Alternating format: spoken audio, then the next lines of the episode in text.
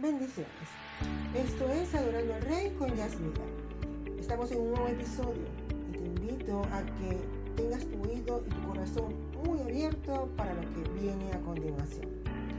Hoy todo lo que se habla es acerca de la pandemia, de sus estragos, causas, consecuencias, cómo evitarlo, qué medicinas son buenas, que si esta vacuna es apropiada, que no es, que... y pare de contar. Son muchos los informes, los comentarios y en todas las redes sociales nos hemos visto invadidos con este único tema, este virus letal. Un virus que se ha levantado a poner a temblar a más de aún valiente. Pero hay un virus que ha contagiado a la humanidad desde el principio de los tiempos. Un virus que ha entrado y nos ha contaminado. Y no solamente nos trae muerte física, como es en el caso de este virus que estamos viviendo hoy en día. Este virus que te estoy hablando desencadena una muerte espiritual, que es aún peor. Veamos qué dice Génesis 3 del 1 al 5. La serpiente, que era el más astuto de todos los animales del campo creados por Dios el Señor, se le acercó a la mujer y le preguntó, ¿es verdad que Dios no les permite comer de ningún árbol que hay en el jardín? La mujer le contestó, sí podemos comer los frutos de cualquier árbol, menos del que está en el centro del jardín Dios nos dijo que si comemos o tocamos el fruto de ese árbol, moriremos. Mentira, silbó la serpiente. No morirán. Lo que pasa es que Dios sabe que cuando ustedes coman el fruto de ese árbol, obtendrán todo el conocimiento, pues podrán conocer el bien y el mal. Este día ustedes serán como Dios. ¿Qué vemos en este pasaje? ¿Cuál es ese virus? Ese virus el que yo te quiero hoy conversar es la desobediencia. Aquí vemos una conversación entablada entre Eva y la serpiente, el enemigo, Satanás. Él entabló una conversación con Eva. Pero vemos que, ¿qué pasó? Porque Eva estaba conversando con la serpiente este virus ha entrado, se ha quedado y ha contagiado a toda la humanidad. Eva, antes de desobedecer, escuchó y conversó muy amenamente con el diablo. Es lamentable cuando se entabla una conversación con el diablo. La palabra dice que él se disfraza de ángel de luz. Con engaños hace que muchos caigan y desobedezcan. Muchos creen que el diablo se les va a presentar con garras, muy feo, lleno de lunares peludos, con rabo, con cachos y un tridente. Lo más feo que te puedas imaginar, tú crees que así se va a parecer el diablo a tu vida. Y no, no es así. Él se presenta hermoso, sutil, común, que llegues a pensar que es bueno, llega disfrazado a hablar, a plantearte y hacerte dudar lo que ha dicho Dios a tu vida, lo que está establecido en la palabra. Él es especialista en tergiversar lo que Dios te ha dicho y lo que está escrito. Eva entabló una conversación con él. Se sentó a escucharlo todos sus argumentos, todo lo que tenía que decir. ¿Has hecho tú lo mismo? ¿Te has encontrado tomando un café con el diablo? ¿Te has encontrado dialogando y escuchando sus excusas, cómo tergiversa la palabra o transando una palabra mal en tu corazón? No lo hagas. No permitas que el diablo venga a tergiversar lo que Dios te ha dicho. Dice el Señor en su palabra en Juan 10, 27. Mis ovejas oyen mi voz. Yo las conozco y ellas me siguen. Si estás conversando con el diablo es porque no conoces a tu Salvador. Hay una sola forma de reconocer esa voz de mentira, esa voz que pueda llegar a ti a hablarte y a decirte cosas malas y tergiversando lo que Dios te ha dicho. Y es la única manera en que tú puedes reconocer esa voz es conociendo la voz de tu Salvador. Como lo acabo de leer, dice su palabra, mis ovejas oyen mi voz. Todo ser que ha recibido a Cristo en su corazón, que tiene y, y está congregándose, lee la palabra, todo el que tiene a Cristo en su corazón puede escuchar su voz, reconocer cuando es Él el que está hablando y reconocer cuando la voz es extraña cuando viene a susurrar y cuando viene a decir mentira. Y la única manera es estando en intimidad, conociendo a tu Salvador. El verso 28 continúa diciendo, yo les doy vida eterna y jamás perecerán, ni nadie podrá arrebatármelas de la mano. O sea, hay algo poderoso. Nadie puede arrebatarlas de la mano. Entonces, ¿por qué el enemigo viene a susurrarnos? Porque es nuestra decisión, es nuestro trabajo no escucharlo, no tener ninguna relación con el enemigo. El Señor a su tiempo murió por nuestros pecados, lo dice su palabra. Él nos salvó, nos halló, nos limpió rescató y restauró. Él nos buscó porque estábamos perdidos, pero una vez ya limpios, rescatados y adoptados en su familia, queda de nuestra parte buscarlo a diario en oración, leyendo la palabra y es tu responsabilidad y la mía tener comunión con Él, conocerlo. Cuando yo conozco plenamente la voz de mi Señor y mi Salvador, no puede venir el enemigo porque cuando yo escuche esa voz, inmediatamente voy a reconocer que es el impostor que se ha disfrazado de ángel de luz. ¿Cómo pretendes no hablar con el enemigo si no conoces la voz del Señor?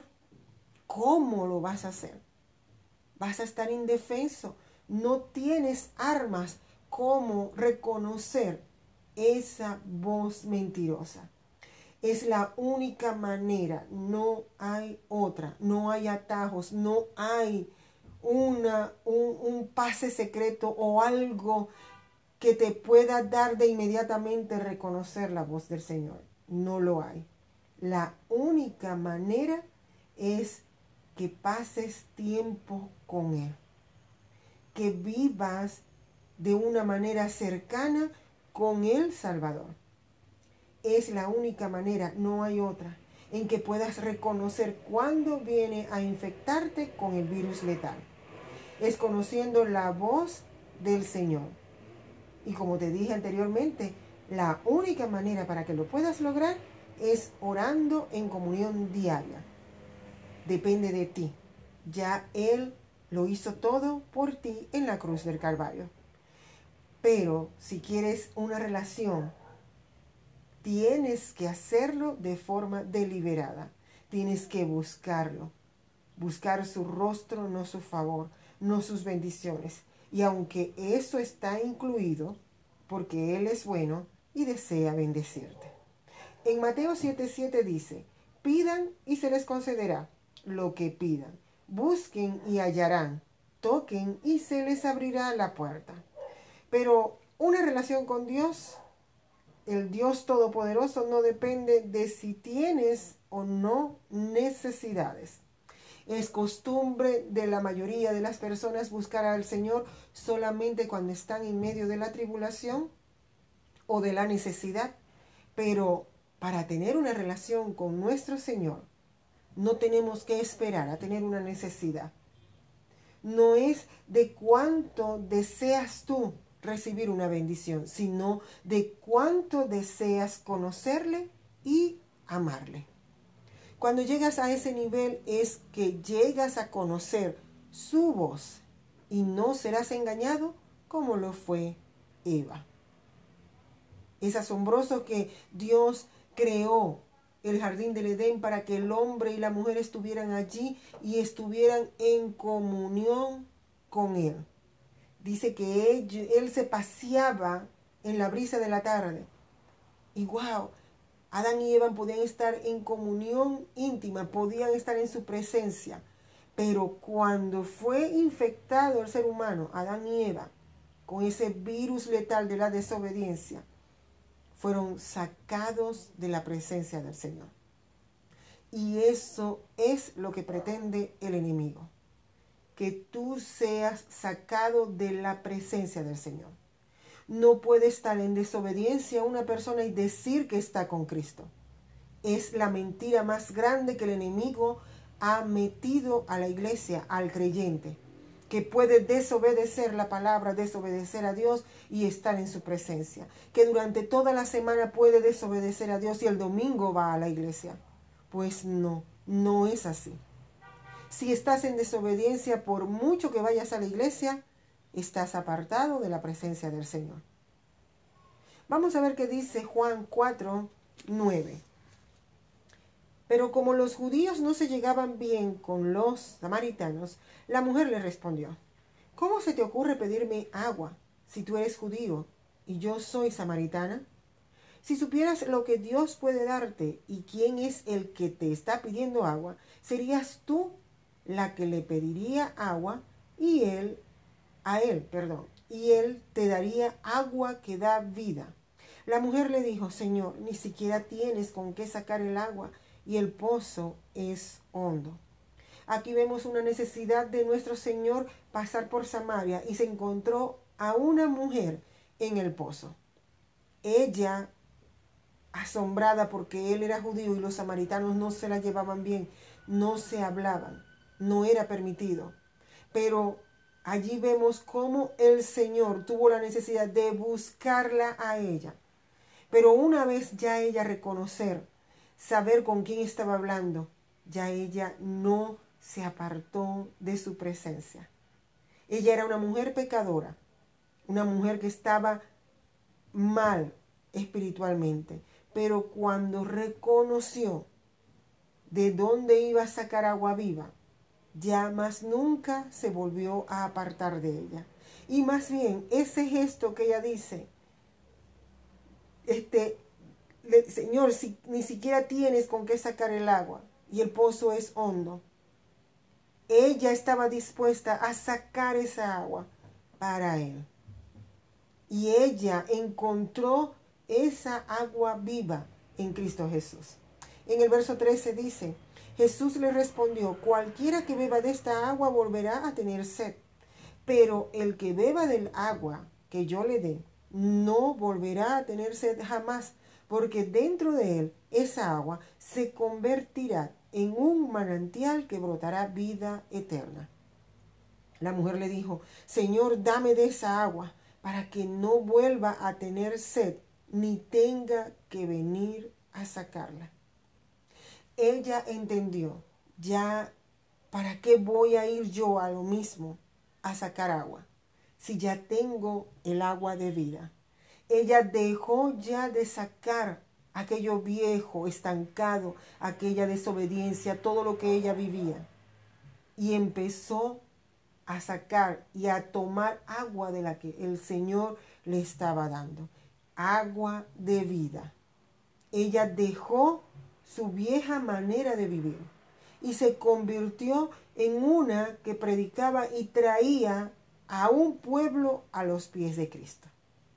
Ella dejó su manera antigua y comenzó a hacer lo que el Señor le mostró. Empezó a brotar de ella agua viva. Ya ella no se alejó del pozo de agua viva que es Cristo Jesús. Porque ella dijo allí, ya no tenga que venir a este lugar a sacarla. Ya ella sabía a dónde iba a ir. Iba a ir a Jesús a los pies de nuestro Señor. Entonces nosotros como hijos de Dios, a lo que recibimos esa agua viva, si no hemos dejado de sacar el agua del pozo viejo, si seguimos viviendo a la vieja manera, déjame decirte que no has cambiado, que no estás viviendo en una comunión íntima con el Señor. Sigues siendo engañado por el enemigo, porque estás viviendo en tu vieja manera de vivir. Todo el que ha llegado a los pies de Cristo de verdad, verdaderamente ha recibido a Cristo, ha dejado su vieja manera de vivir, así como lo hizo esta mujer samaritana. Ella dejó su vieja manera de vivir. Si no has dejado tu vieja manera de vivir, entonces aún estás con el virus letal. Aún estás contagiado con ese virus letal y aún estás escuchando a Satanás. Así de sencillo. En Cristo Jesús no hay medias tintas, no hay grises, o es blanco o es negro, o es vida o es muerte. Así de sencillo. Jesucristo venció en la cruz del Calvario y dio vida abundante, vida eterna.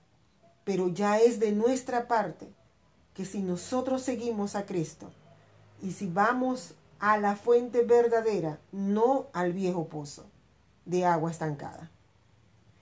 En Efesios 2 del 1 al 6 dice, y Él os dio vida a vosotros cuando estabais muertos en vuestros delitos y pecados, en los cuales anduvisteis en otro tiempo, siguiendo la corriente de este mundo, conforme al príncipe de la potestad del aire, el espíritu que ahora opera en los hijos de desobediencia, entre los cuales también todos nosotros vivíamos en otro tiempo en los deseos de nuestra carne haciendo la voluntad de la carne y de los pensamientos, y éramos por naturaleza hijos de ira, lo mismo que los demás. Pero Dios, oh gloria a Dios por ese pero, pero Dios, glorioso y maravilloso Dios, que es rico en misericordia, por su gran amor con que nos amó, aun estando nosotros muertos en pecados, nos dio vida juntamente con Cristo. Por gracia sois salvos. Y juntamente con Él nos resucitó. Asimismo nos hizo sentar en los lugares celestiales con Cristo Jesús. Oh, gloria a Dios. Si después que tú recibiste a Cristo sigues andando en tu vieja naturaleza contaminada, pecaminosa, en la naturaleza caída de pecado, de muerte, no has conocido de verdad a nuestro Señor y Creador. Porque cuando Cristo llega, la vida de Él es insuflada, es en nuestro corazón. Y ya no nos quedan ganas de volver a pecar. Porque conocemos al gran yo soy, al Señor nuestro Redentor. Luego que Él llega y nos da vida y nos hace sentar juntamente con Él allá en los lugares celestiales. ¿Para qué te vas a bajar de allí y te vas a ir a sentar en la inmundicia, en lo pecador, en lo horroroso, en lo, en lo putrefacto que el enemigo te quiere presentar. ¿Para qué? Si ahora tienes manjares celestiales, estás sentado en lugares celestiales juntamente con Cristo, cuando tú disfrutas de la presencia del Señor y disfrutas de estar sentado allá en los reinos celestiales, en la mesa del reino, y tú puedes ver todo aquello que Él tiene preparado para ti. Cuando venga el enemigo con su hedor, con su pudredumbre, con todo lo que Él quiere ofrecerte, eso lo vas a repudiar de inmediatamente, porque ya has estado sentado con Cristo, ya has estado en su presencia. Y cuando tú sabes lo que es la presencia del Señor, cuando tú has estado sentado allí en el trono de Dios, ya enseguida, inmediatamente reconoces lo, lo, que el enemigo quiere tratar contigo, la mentira que él te trae, lo que él viene a decirte. Lo reconoces inmediatamente. Yo te invito en este día a que adores al Señor, a que puedas estar en su presencia y sentarte así como lo dice en Efesios 6. Léetelo completo y que puedas disfrutar de esa hermosura, de la santidad, de lo divino, de lo glorioso de su majestad, para que puedas reconocer cuando viene el enemigo disfrazado de ángel de luz. Y ya no seas como Eva, que cayó tan tontamente. Es el deseo de mi corazón que estas palabras que hoy he compartido contigo lleguen y te hagan pensar, te hagan meditar en aquello tan glorioso, en que puedas apuntar tu mirada al altar de gloria, en que anheles y desees estar en la presencia del Señor, en que solamente cuando estés en la calle desees estar en la presencia del Señor, llegar a tu hogar, llegar a tu cuarto y estar en su presencia. Y que lo invites cada día a estar contigo, a que tome, puedas tomar esas decisiones correctas en Cristo Jesús a que Él esté en tu diario vivir contigo, porque es el anhelo de su corazón, estar en tu diario vivir, estar contigo en todo momento y esperar ese momento especial para que ustedes, tú y Él, puedan intimar y te puedas sentar allí a la mesa en los lugares celestiales con Cristo Jesús. No tengas miedo de adorar a Dios demasiado. El peligro está en adorarlo muy poco. Finalmente recuerda que hoy tienes un día lleno de vida, donde puedes decidir dar la gloria y la honra al único y sabio Dios. Si esta palabra ha edificado tu vida, por favor compártela y sé un faro que ilumine otras vidas para la gloria de nuestro Señor Jesucristo. Te invito a suscribirte a mi canal de YouTube. Todos los episodios del podcast los estamos subiendo a nuestro canal de YouTube, que es Adorando al Rey con Yasmida. Activa la campanita para que seas uno de los primeros en escuchar los nuevos contenidos.